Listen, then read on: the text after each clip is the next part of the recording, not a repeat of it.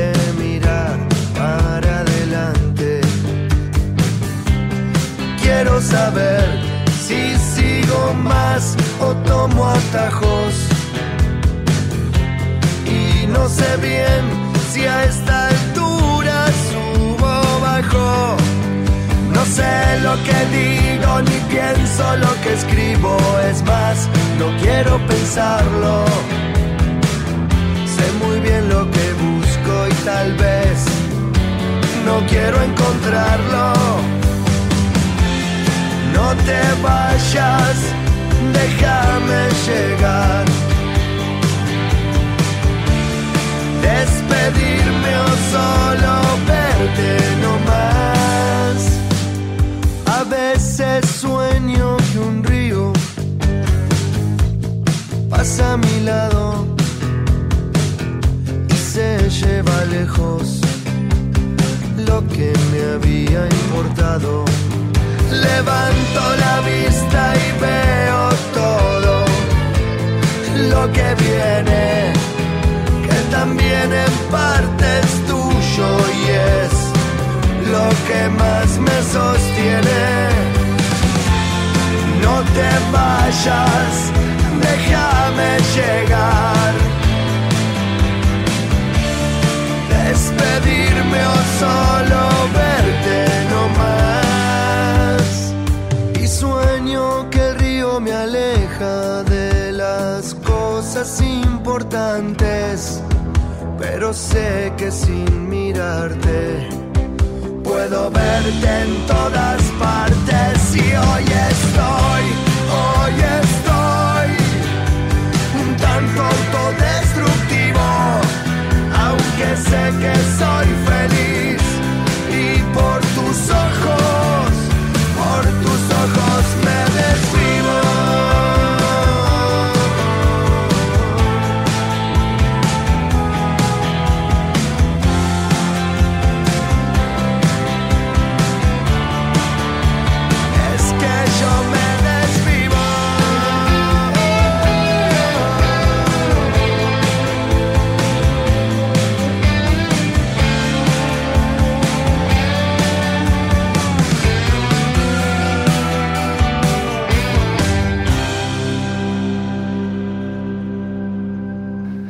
Va a gustar es el nombre de esta banda uruguaya que nos presenta un tema titulado Autodestructivo para darles la bienvenida, porque en ocasiones nos hacemos daño a nosotros mismos de diversas maneras que a veces nos reconocemos, a veces tal vez sin darnos del todo cuenta, en otras ocasiones también somos totalmente conscientes, pero no podemos controlarlo. A esto se le conoce como conductas autodestructivas. Pueden ser desde acciones evidentes, como las personas que llegan a producirse autolesiones, con nuestra manera de beber, quienes arriesgan su vida diariamente realizando acciones peligrosísimas, tanto para ellos como para el resto de las personas, mientras conducen un automóvil. Pero también podemos presentar actitudes autodestructivas con nuestros pensamientos o la escasa gestión de nuestras emociones, que por lo general representa un gran desgaste físico y emocional. Las conductas autodestructivas son un problema social y de salud pública y de eso hablaremos esta mañana en este nuevo recorrido de El Expreso de las 10.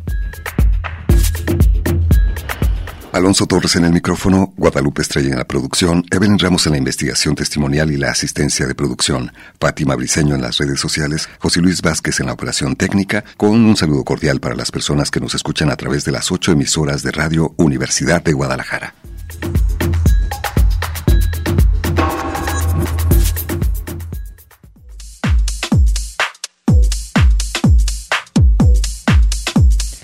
Las autolesiones constituyen un importante problema en la salud del adolescente, pero no podemos simplificar estas conductas simplemente como una demanda de atención. La conducta autodestructiva consiste en la provocación de un daño de forma deliberada en el propio cuerpo, principalmente a través de cortes, pero también en forma de quemaduras y abuso de drogas, alcohol y otras sustancias suponen una manera de afrontar sentimientos difíciles que crecen dentro de uno mismo. La conducta autodestructiva directa se caracteriza porque el vínculo entre la conducta y la consecuencia física tiende a ser inmediato, golpes y heridas intencionados, cortes o quemaduras, entre otros. Mientras que en la indirecta este vínculo está diferido y es acumulativo, por ejemplo, consumo de drogas, alteración de la conducta alimentaria, conductas sexuales de riesgo, entre otras. Son hábitos o comportamientos que pueden poner en peligro la salud y a la larga la vida como una inadecuada alimentación, la falta de ejercicio, el consumo de sustancias nocivas, la conducción negligente de vehículos, las conductas de riesgo en sexualidad y las adicciones.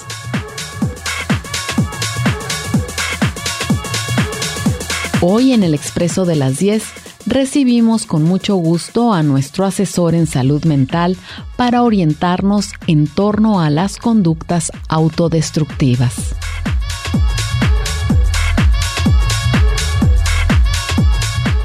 Hoy saludamos al maestro Julio Villegas, responsable de comunicación educativa en el Instituto Jalisciense de Salud Mental de la Secretaría de Salud. Muchas gracias por acompañarnos, maestro Julio Villegas. Bienvenido. Muchas gracias por la invitación y bueno, con un tema que me parece muy interesante y de mucha trascendencia ¿eh? en diferentes etapas de la vida y en múltiples ámbitos, eh, porque bueno, nos vamos a dar cuenta tal y cual se describió en esta cápsula inicial, que se involucra en nuestra vida el comportamiento autodestructivo, eh, pues no somos eh, seres celestiales en donde tengamos un comportamiento perfecto y excelente. Sin embargo, hay implicaciones eh, inclusive costosas para los países, para los estados y para las familias, ya que una gran cantidad de accidentes, por ejemplo, o de situaciones de salud graves como VIH, como hepatitis C, tienen que ver con comportamientos de riesgo, así como los accidentes vehiculares, principalmente en jóvenes con las trasnochadas y los abusos de alcohol, que además implica cerrar eh, con eh, una conducta de dominio, de aceptación, de conducir el auto a alta velocidad y que bueno, sabemos que desafortunadamente termina en accidentes, veces letales, y veces altamente incapacitantes que implican un alto costo en la atención, cirugías y procesos de rehabilitación.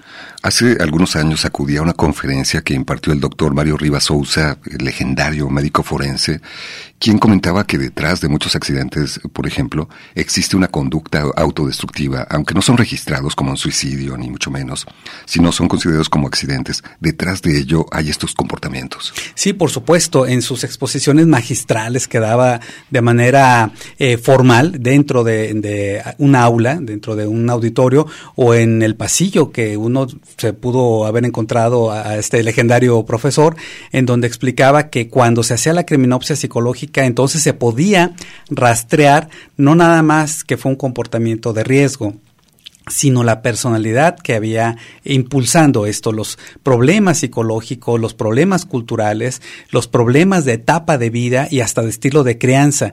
Vamos a poder entonces dar cuenta de que un adolescente que no se divierte está en situación de riesgo porque después va a buscar situaciones de altísimo eh, nivel de diversión en contextos de peligro, en donde lo van a retar a que se anime a conducir un auto sin saber, a que consuma sustancias altamente tóxicas, eh, fentanilo y otras tan propias, eh, cristal, cocaína, pero también a tener comportamientos sexuales de alto riesgo y como necesita sentirse aceptado por sus pares, debido a que estuvo en una convivencia restringida en, durante su adolescencia e inicio de la juventud por padres muy rígidos, entonces se va a atrever a hacerlo. El adolescente que no se divierte, que no es aceptado por sus pares, puede estar muy expuesto a comportamientos de riesgo por aceptación. Y ahí también, Alonso, podríamos entender aquello de cómo es que la princesa de papá, también portadita, terminó con eh, el gañán que la embaraza, que la deja, que la, que la deja además con recuerdos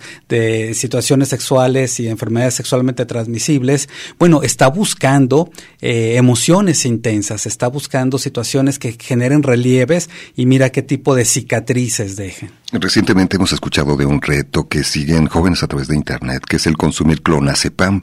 Es un, medicamento, un fármaco que les induce el sueño y algunos otros efectos, lo cual pone en riesgo su vida y su salud mental como parte tal vez de esta aceptación, de esta búsqueda de aceptación. Completamente. Eh, el que se duerma al final gana.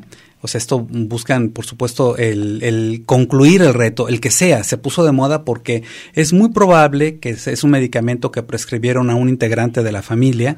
Eh, por la edad es difícil que lo consigan, se necesita es un medicamento controlado. Es, controlado. Sabemos que hay espacios en donde lo podrían conseguir, pero creemos que aún en estos sitios habría, eh, o esperamos, cierto pudor, cierto control. Por tratarse de personas tan jóvenes. Sí, pero eh, lo que sí se ha encontrado, porque se han rastreado estos casos, es que eh, el, integrante de la familia lo tiene y lo deja al alcance de todos. De ahí que un, imagínate un adolescente con un hígado pequeñito que apenas procesa los alimentos. En desarrollo. De repente eh, consume una sustancia para la que se necesita eh, que el metabolismo lo procese, por supuesto que el efecto va a ser mucho mayor.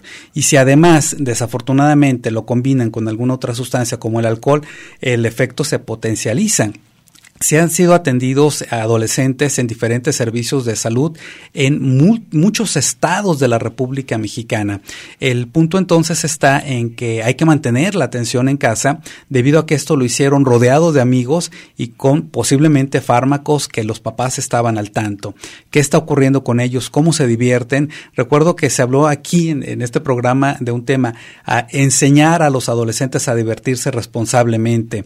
Bueno, habría que inclusive enseñarlos a que tengan emociones muy intensas pero seguras, porque eh, el adolescente se va a ir con el inmediatismo de sentir mucho, sentirse super brother con los panas, con los compas, de experiencias intensas y confunde eh, las expresiones artísticas con la conciencia alterada de una forma en que no, no, va a controlarlo. Y entonces después hay eh, un factor de, altísimo riesgo es los o son los amigos las amigas que lo retan. Atrévete ya sea en un reto configurado o en el eh, día a día que de su convivencia en el mira pruébate a que no te animas cómo no te dejan te controlan y esta situación de quererse sentir más grande los lleva a debutar en consumos de drogas los lleva a debutar en besos de tres, cuatro o la cantidad de personas que sean, con el control de algunas personas que son mm, de mucha más experiencia y que lo que están buscando a veces es inducirlos en otro tipo de comportamientos.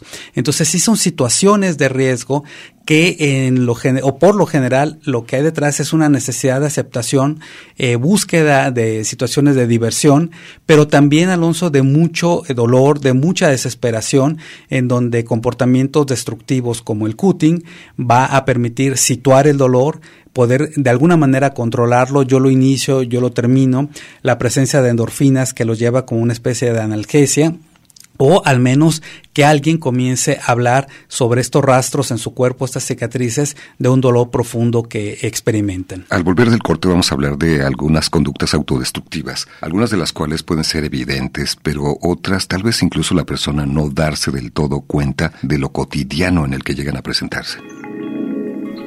Una sociedad que decide organizarse sin una ética mínima, altruista y respetuosa de la naturaleza está trazando el camino de su propia autodestrucción.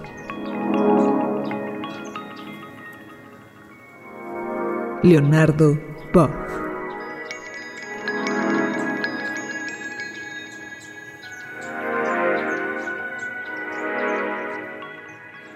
Vamos amigos, se terminó el descanso. Déjate llevar por El expreso de las 10. El Expreso de las 10. Un recorrido por la ciudad interior. Regresamos.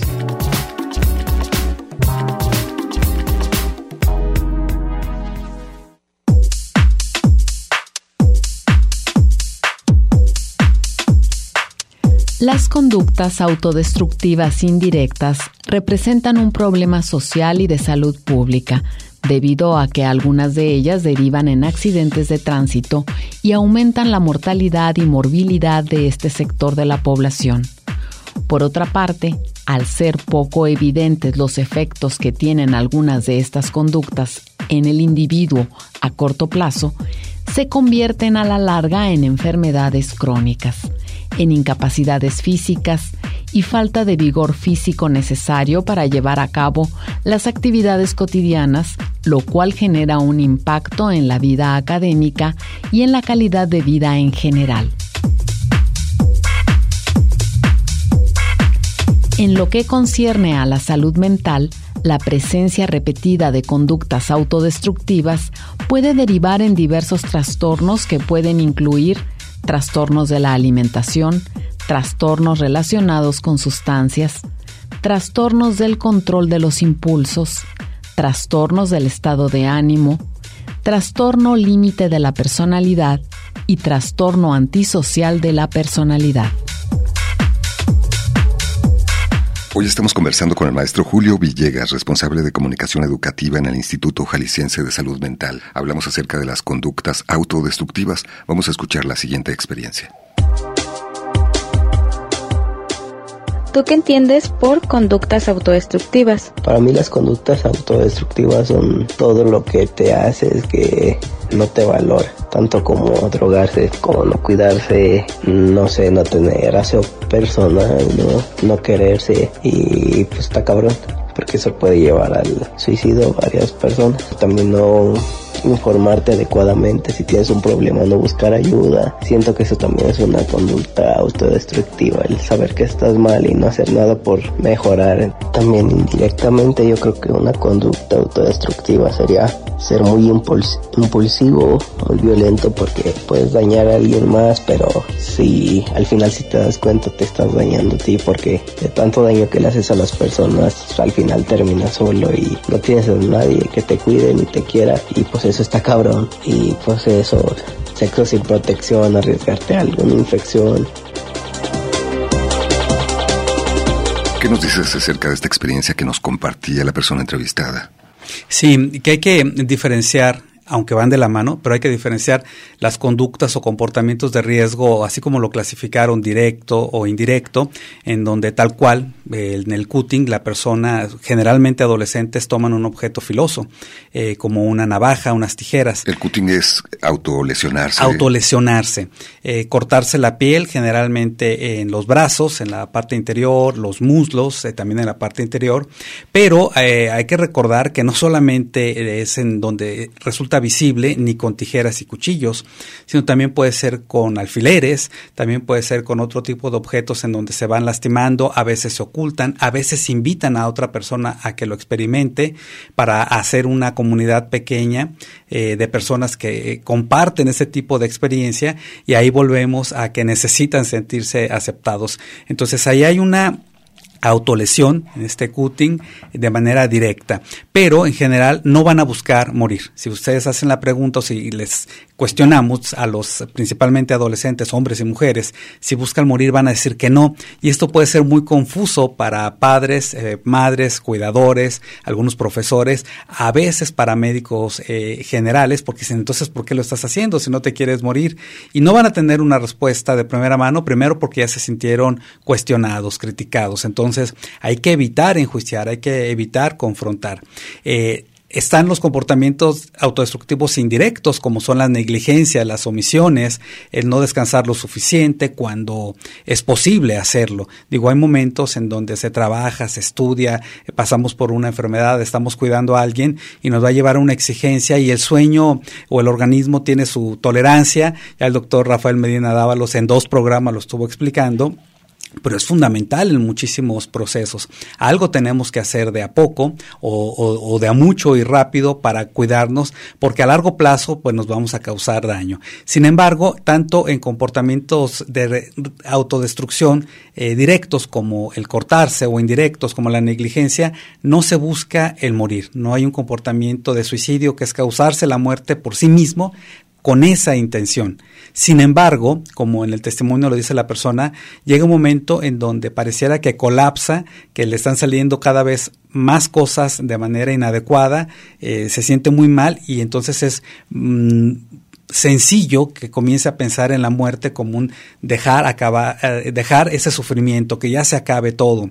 Entonces, sí, esto va provocando situaciones cada vez más riesgosas. Y, es fundamental, Alonso, es importantísimo eh, recordar que en su base está el dolor y la necesidad de aceptación, el querer eh, pertenecer, pero también cuidar a otras personas. Recuerdo en específico, específico perdón, el caso de un conductor de transporte privado que él describía que era muy trabajador y que tenía largas jornadas y que lo hacía por su familia. Estaba cumpliendo con su responsabilidad. Con su responsabilidad, sí, por supuesto, pero que eh, eso inclusive lo relajaba porque en el trabajo anterior sí que se esforzaba. Tanto que debido a que entraba a las 6 de la mañana y salía con las horas extras a las 11 de la noche, prefería quedarse a dormir en su vehículo en el estacionamiento. Eh, para no tener que trasladarse a casa. Entonces dormía mm, pues medio sentado. Eh, de pura curiosidad le dije que cómo estaba su situación de presión arterial, triglicéridos, colesterol, el azúcar y su corazón. Y resulta que en todos estos ámbitos o en todos estos sistemas ya presentaba eh, cuestiones delicadas. Entonces, al, al indagar por qué lo hacía, y no estoy abriendo un caso clínico, estoy manteniendo la confidencialidad. No fue una conversación psicoterapéutica, no, no, no hago eso. Eh, fue una conversación abierta con alguien y dice por su familia, por darle lo mejor la familia, para la familia, y a sus integrantes y porque los quiere mucho. Entonces, veces también hay comportamientos autodestructivos por eh, necesidad de expresar el afecto y que no se ha ni siquiera considerado que es eh, una manera improcedente eh, por, en el aspecto de la salud. Entonces, también el comportamiento autodestructivo o de riesgo puede ser por ignorancia, Alonso, que estamos viviendo cerca de un río contaminado y no nos hemos organizado para defender el territorio, para defender la calidad de las aguas, que estamos viviendo cerca de una fábrica que en sus emisiones no tiene filtros y eso también por situaciones económicas y por falta de información ni siquiera lo consideramos, pero también hay comportamientos de riesgo en donde la persona por responsabilidad laboral, por, por eh, esforzarse al máximo, está castigando al cuerpo, está castigando eh, los sistemas y que está comprometiendo a mediano y a largo plazo su salud. En algunos casos no somos totalmente conscientes de ello, no lo consideramos como, como una conducta autodestructiva, pero finalmente se está presentando. ¿Conoces a alguien que tenga conductas autodestructivas?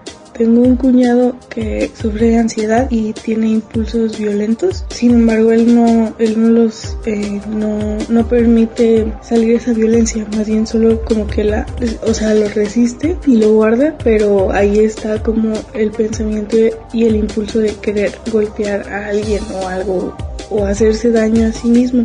En mi caso, pues yo, yo creo que desde los 13 años sufrí de ansiedad y han surgido impulsos autolesivos que son inconscientes y por mucho tiempo fue como una forma para mí de tranquilizarme. El hecho de yo lastimarme, ya sea quemándome o cortándome en diferentes partes de mi cuerpo, me hace como volver y como canalizar el dolor emocional o mental que tengo hacia el dolor físico y tengo como la necesidad constante de, de afectarme cada vez más, llegando a un punto en el que ya no puedo, me enfermo o me pasa algo, es cuando lo dejo, pero sí siento que estas conductas como que salen desde mi ansiedad o desde mis trastornos mentales que son varios.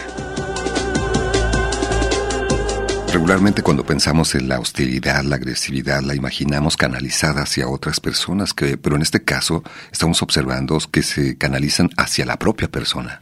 Eh, es correcto y tal como lo mencionábamos, no siempre es con el objeto eh, filoso. Aquí nos describe esta persona que darse golpes, ya sea la cabeza contra la pared o con las manos eh, empuñadas en alguna parte del cuerpo, quemarse, presionarse y entonces de repente vemos a personas con moretes, ¿no? Que a veces lo ocultan mangas largas, pero a veces no lo, lo, demuestran. En general, Alonso, lo que hay detrás son situaciones de crisis, momentos de mucha desesperación, mucha angustia y también describen que hay un problema de ansiedad y tendrá sus crisis que no logra procesar, no logra gestionar de manera adecuada, no debe tener, bueno, es probable que no tenga la información de cómo afrontar una crisis de ansiedad. Entonces la persona está sufriendo muchísimo. El dolor psicológico es eh, de niveles muy altos y esto es lo que lleva a que prefieran el dolor físico, porque lo sitúan, pueden decir, de aquí, aquí es donde me corté, eh, hay un proceso de endorfinas o cierta analgesia corporal natural que los lleva también a experimentar un placer cuando se termina el dolor, porque el otro es eh, inagotable. Eh, día y noche están sufriendo, día y noche están con eh, la anticipación terrible de que todo va a salir muy mal, entonces acá logran situarlo. ¿Y qué es lo que lo desencadena? Problemáticas familiares, problemáticas con su pareja, problemáticas de rendimiento escolar, que sienten que no cumplen con las expectativas de los demás o de ellos mismos, que su forma eh, corporal, que su estatura, color de piel no es la que se espera estos tipos eh, de, de, rupturas de ideales es lo que desencadena las autoagresiones, los comportamientos autodestructivos, aún en trastornos de la personalidad, por ejemplo, de lo más clásico, el limítrofe, el border, en donde esto puede ser más eh, probable, eh, la autolesión cuando lo realizan, lo que lo desencadena son crisis porque no se sienten aceptados o porque no se sienten aceptadas. Querían muchísimo una persona y de repente hay un problema relacional y entonces todo se viene abajo y es catastrófico y el mundo se va a acabar y el dolor psicológico es enorme, entonces es donde el dolor corporal opera como una analgesia, como un situar, como un decir, aquí es donde me duele, al menos ya sé cuánto tiempo va a durar y en cuánto tiempo va a cicatrizar pero la ruptura emocional, quién sabe para cuánto tiempo me va a llevar y si algún día me recupere. Y entonces eh, eh, caen en una espiral descendente de tristeza, de desesperanza y de más sufrimiento y pueden volver a la autoagresión, al, cortarse, al quemarse, al mutilarse, al, causarse daño. Pero también eh, lo vamos a encontrar en las relaciones, Alonso. Personas que detectan que se están involucrando con otras personas que van a terminar lastimándolos porque son inconsistentes en sus objetivos, en las relaciones que establecen y que va a haber decepciones, va a haber, van a quedar mal y de todos modos se involucran porque pareciera que lo que se está buscando es precisamente eh, gotas que derramen los vasos para terminar en situaciones muy difíciles y poder situar el sufrimiento. Se ha comunicado Víctor desde Ciudad Guzmán y nos pregunta cómo podemos ayudar a una persona que manifiesta conductas autodestructivas. Al volver del corte le vamos a pedir a nuestro invitado, el maestro Julio Villegas, nos brinde algunas recomendaciones. Le llevó largo rato asimilar lo que estaba ocurriendo, la lógica perfecta de la autodestrucción que se extendía ante sus ojos. Tomado de Sangre en la Luna, James Elroy.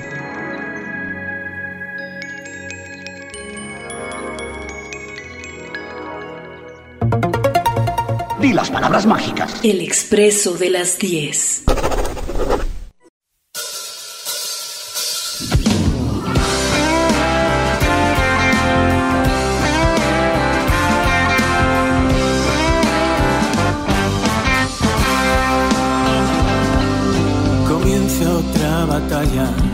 Entre mis expectativas y la realidad. Y aunque es la misma historia, las fuerzas ya me fallan y duele siempre un poco más. Llegaste de repente en un salto mortal y te fuiste igual. Decían que serías lo mejor que iba a encontrar, nada más lejos de la realidad. Esta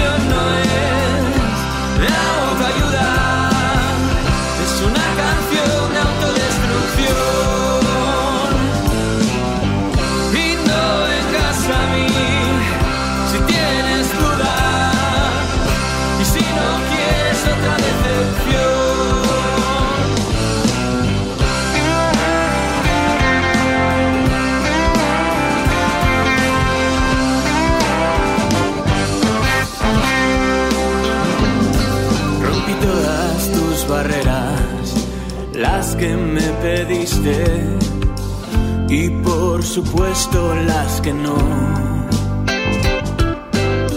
Si me metí hasta la cocina alguna vez, pido perdón.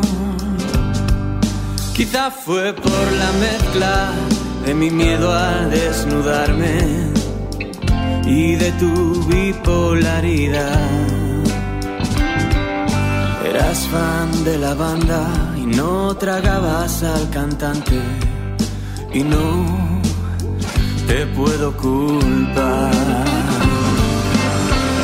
Esta canción no es de autoayuda, es una canción de autodestrucción. Y no vengas a mí si tienes dudas. Otra decepción.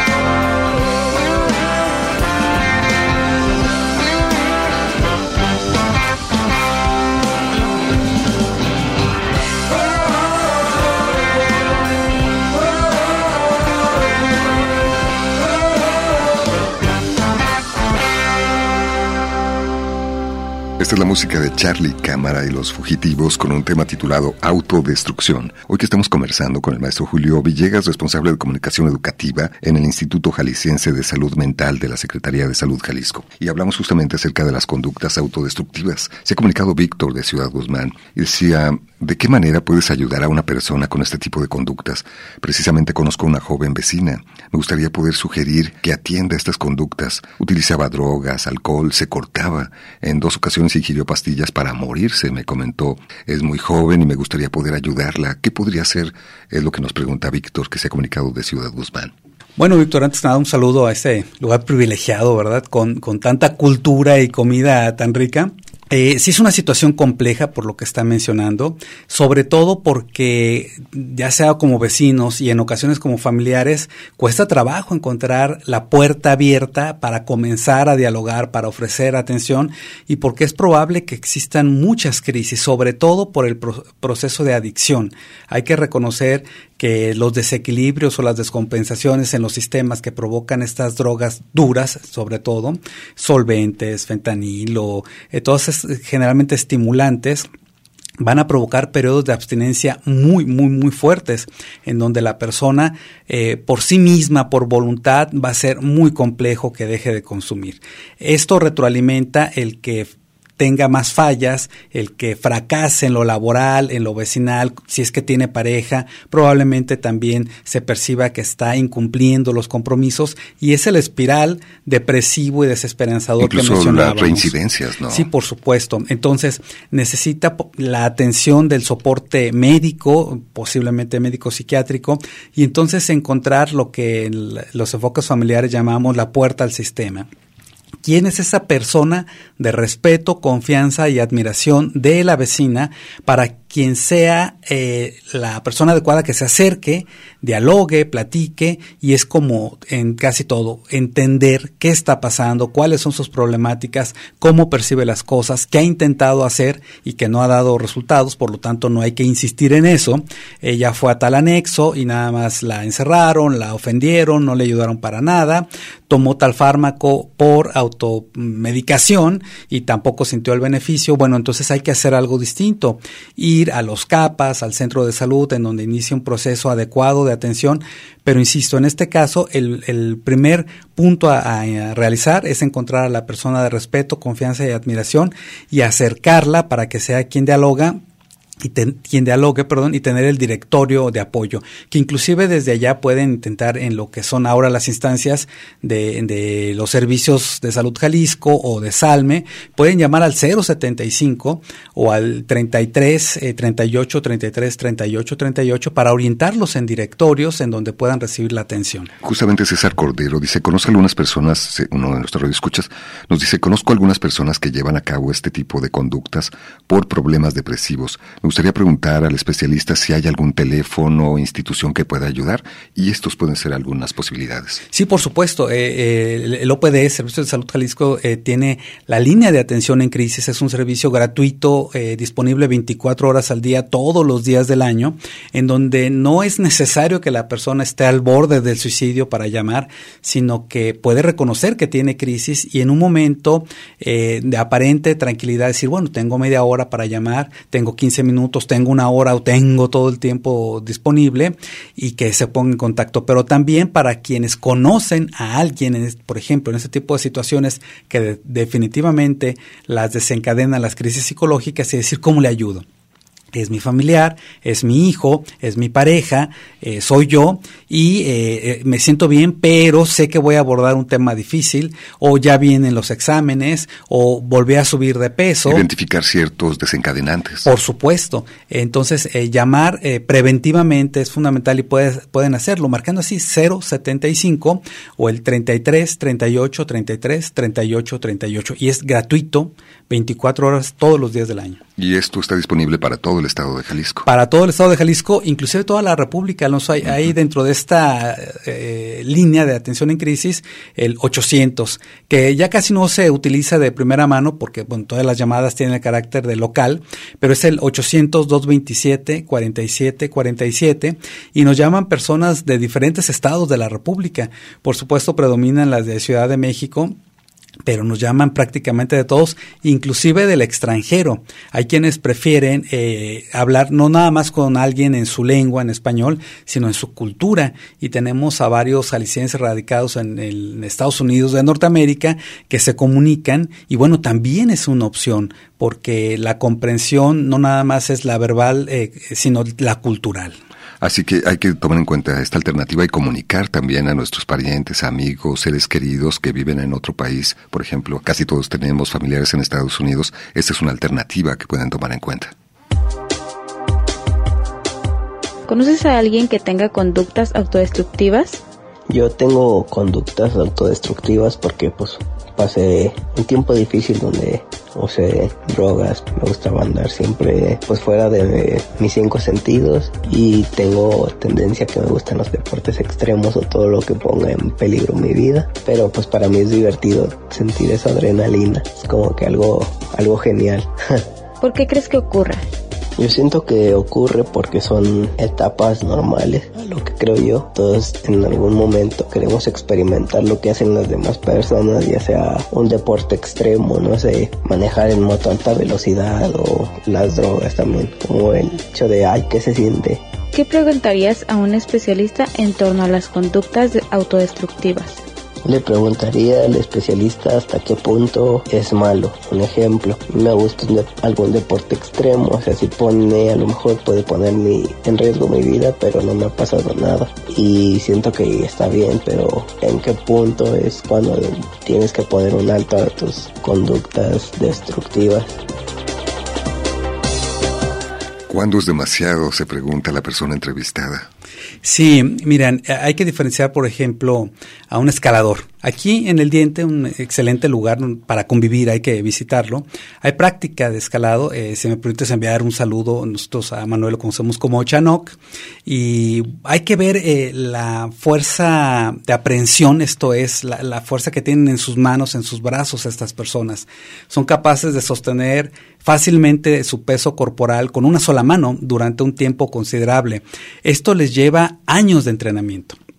¿Sí? No es eh, el fin de semana buscar algún espacio en redes y practicar escalada o ir a la barranca, eh, porque habría que considerar que quienes de repente mm, se levantan un domingo o un sábado con espíritu aventurero y dicen vamos hasta abajo a la barranca, pues ya las personas eh, de los burritos y protección civil se están preparando, porque habrá que ir por ellos.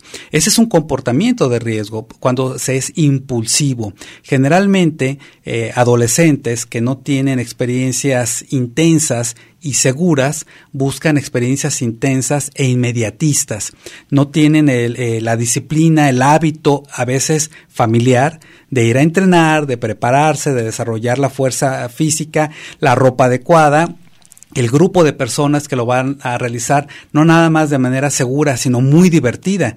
Eh, como no tienen esa estructura o ese proceso, entonces se van al inmediatismo, algo que muy rápido les dé el subidón dopaminérgico, la adrenalina, el cortisol, estas sustancias que experimentan como agradables y que, eh, por supuesto, no llevan la ropa adecuada, no llevan el equipo adecuado. Eh, ni la condición física y lo que están haciendo es arriesgando su vida. Es como aventarse en un paracaídas que no ha sido revisado en cuatro años, ¿no? Pero se ha de sentir muy padre. Bueno, eh, desafortunadamente entonces sobre todo adolescentes que no aprenden a divertirse de manera segura, eh, que no aprenden a ejercer su libertad, sus decisiones, a ser intrépidos y arrojados, pero en procesos eh, seguros y a largo plazo que suman a su proyecto de vida, entonces se van en, en pirotecnias, en llamaradas de petate, en situaciones muy intensas con personas que les dicen, va, juégatela, ve por todo, que generalmente son de altísimo riesgo, eh, no nada más en su salud física inmediata, lesiones, fracturas, sino sexual, con las consecuencias a largo plazo, no estamos hablando solamente del embarazo, y en el aspecto emocional, porque pareciera que se entrampan en este tipo de relaciones y comienzan en comunidades aisladas, con problemas de rechazo de su familia de origen y de sus amigos de generación con los que avanzan en, la escolaridad, y luego les cuesta trabajo insertarse laboralmente. Claro, y muchas de estas eh, conductas las ves en las redes sociales. ¿Te parece tan fácil, tan simple? Como se realizan ahí en la pantalla, que una vez que lo llevas a cabo en la realidad puede ser una situación de muchísimo riesgo. Déjate llevar por El Expreso de las 10. Un recorrido por la ciudad interior.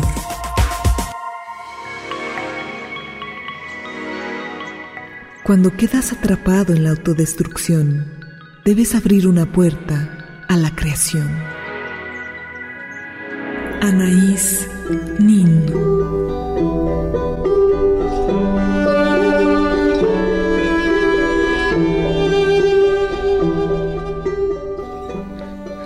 Continuamos esta mañana conversando con el maestro Julio Villegas, responsable de comunicación educativa en el Instituto Jalisciense de Salud Mental. Hemos estado hablando esta mañana acerca de las conductas autodestructivas y agradezco los múltiples comunicados que tenemos en este momento. Por ejemplo, Marco nos dice, un familiar mayor de edad, cuando no salen las cosas como espera, se comporta de una manera pesimista y tiende a rascar sus brazos hasta sangrar. Pero no, es, no solamente está ahí. Días posteriores vuelve a rascar las cicatrices y provoca un sangrado sin detenerse. Deja manchas de sangre en su rostro y hasta en sus sábanas. ¿Qué podemos hacer para ayudar a esta persona? Nos pregunta nuestro radio. Entender que es una crisis de ansiedad, eh, déjame decirlo así, si no se rascara emocionalmente podría estar peor.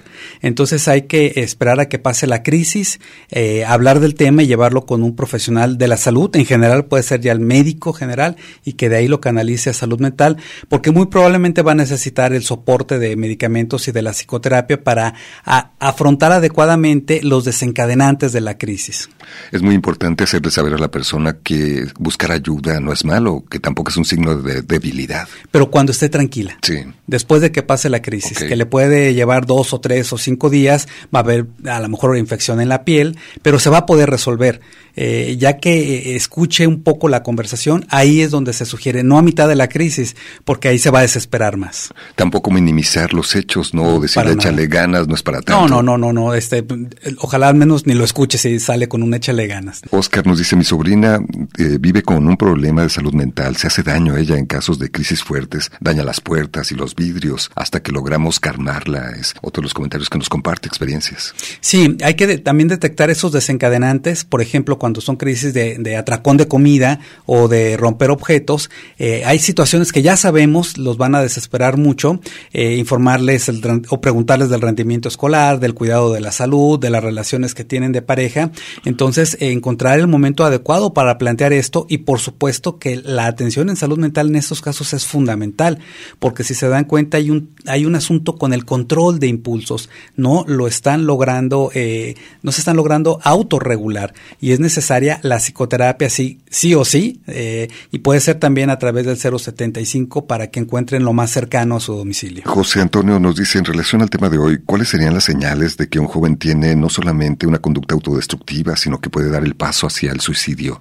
Bueno, eh, van a ser muy diferentes en las autodestructivas, tal cual dicen, no, no me quiero morir, es una forma como que en que regulan el dolor, lo sitúan, cuando sospechen que está pensando en la muerte de manera respetuosa pero directa, hay que preguntarlo. ¿Has pensado en morir? ¿Tienes un plan para realizarlo? ¿Qué día, a qué hora, con qué objeto? Para, si es posible, retirarlo y buscar la ayuda eh, con anticipación. Pero hay que preguntarlo de manera directa. No porque lo hablen le van a dar ideas. Si no lo ha considerado, no lo va a considerar. Pero si es así, entonces podrán tomar las primeras medidas.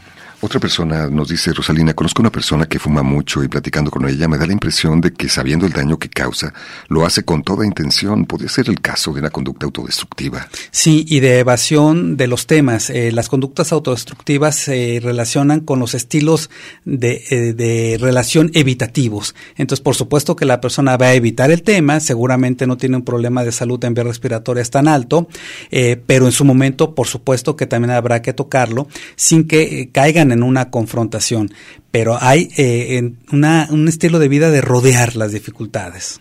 Justamente Leti nos dice, el no querer, no querer atender una enfermedad se puede considerar una conducta autodestructiva. Y no solamente eso, sino lo que más desencadena las conductas autodestructivas.